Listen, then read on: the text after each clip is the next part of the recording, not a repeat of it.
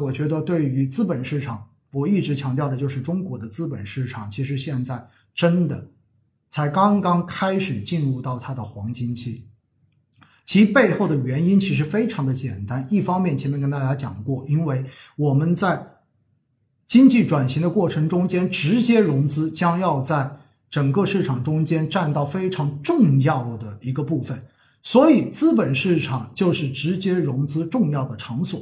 因此，在这样的情况之下呢，为了让我们的科技转型，为了让我们的这些硬科技企业、这些创业能够有更好的这种环境的话，那我相信中国的资本市场将会得到政策不遗余力的这种支持，这是很重要的第一个理由。也很多朋友、老朋友应该都有听我讲过，对不对？而第二块讲到的是什么？第二块就是因为居民资产的这种大转移。居民资产转移分几块？第一的话，就是因为资管新规导致。保本保收益的银行理财，未来过完今年之后都不会再有了。今天其实，在网络上面被刷屏哈，就是说到某个大行说面向个人的这种信托产品，对不对？已经直接就是出现违约，然后呢，呃，需要大家去接受这种风险，不存在这种刚兑了。所以我也看到有很多银行的朋友呢在转发，说其实现在市场上面真正还有刚兑这个概念的，第一的话是。呃，这种储蓄型的保险，第二的话就是银行的储蓄，第三的话就是国债。除这三者之外，基本上所有的其实都是不能够保证刚兑的，都是有风险的，确实是这样子的哈。所以在这样的情况之下呢，其实今年过后将会有。大几十万亿的银行理财的资金，慢慢的都要到资本市场中间来进行标准化资产的配置，因为要净值化嘛。所以这对整个市场的这个活水来说，将会是非常巨量的一个补充。而第三块很重要的就是前面我跟大家讲过的这个逻辑，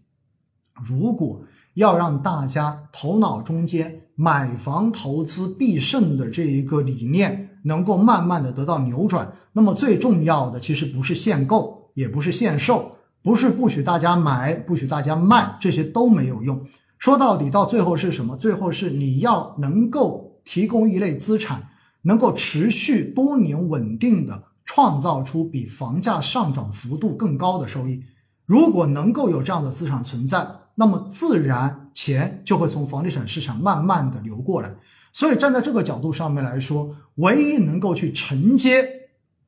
这么多钱的。其实剩下的就只有资本市场了，所以我相信未来鼓励更多的钱，鼓励老百姓的钱进到资本市场来，通过公募基金为代表的这些机构来进行长久的配置，这将会是政策不不遗余力来引导的一个方向，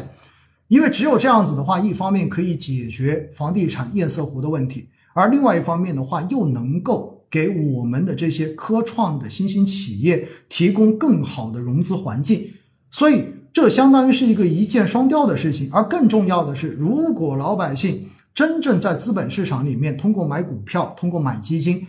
而有了财产性的收入，前面跟大家举过例子嘛。如果你今天的股票涨停了，你不一定会把它卖掉，但是当天晚上很开心，有可能会去 happy 一下，对不对？你就会去消费。所以在这样的情况之下呢，如果大家在资本市场又有了更多的财产性收入，到最后的结果，你会发现反过头来又能够更好的刺激国内消费的繁荣。而我们面对现在错综复杂的国际环境，未来以国内大循环为主的这个新的发展格局，这个战略基本上是确定的。所以未来的消费是否能够繁荣？其实也决定着我国从高速增长往中低速这个转型的过程中间是否能够顺利的一个关键所在。因此，你会发现，如果资本市场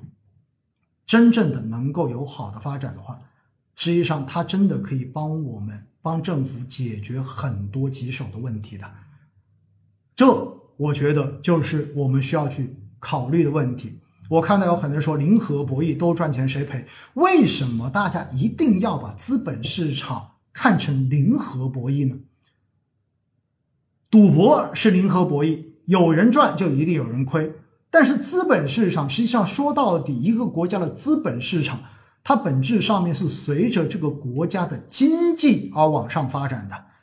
所以，如果企业能够盈利，经济能够发展，那么在经济总量扩张的过程中间，其实资本市场本身就会随着经济一起往上增长。其实这是一个整，这是一个总量扩张的过程，而不是所谓的零和博弈过程。所以我觉得哈，大家对于这种市场的这种理解，有很多人经常会有很多的误解，总觉得好像股市就是个赌场。所以，对于自己的投资也把它当成赌博一样，反正我今天进去就是要赌一把，只要我赌赢了，管他别人怎么样。但实际上，我们说了，我们的投资更多的是一个中长期，我们需要的是，如果你相信中国未来的发展方向是正是正面的，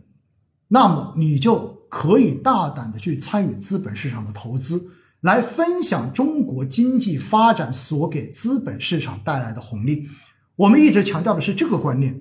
而不是说什么，而不是说哦，我今天进去了就是要赚那个人的钱，如果那个人不赚钱的话，那我就亏死了。所以到最后进去不是你死就是我活。其实这种思路对于投资市场，我并不认为是一个非常正确的思路。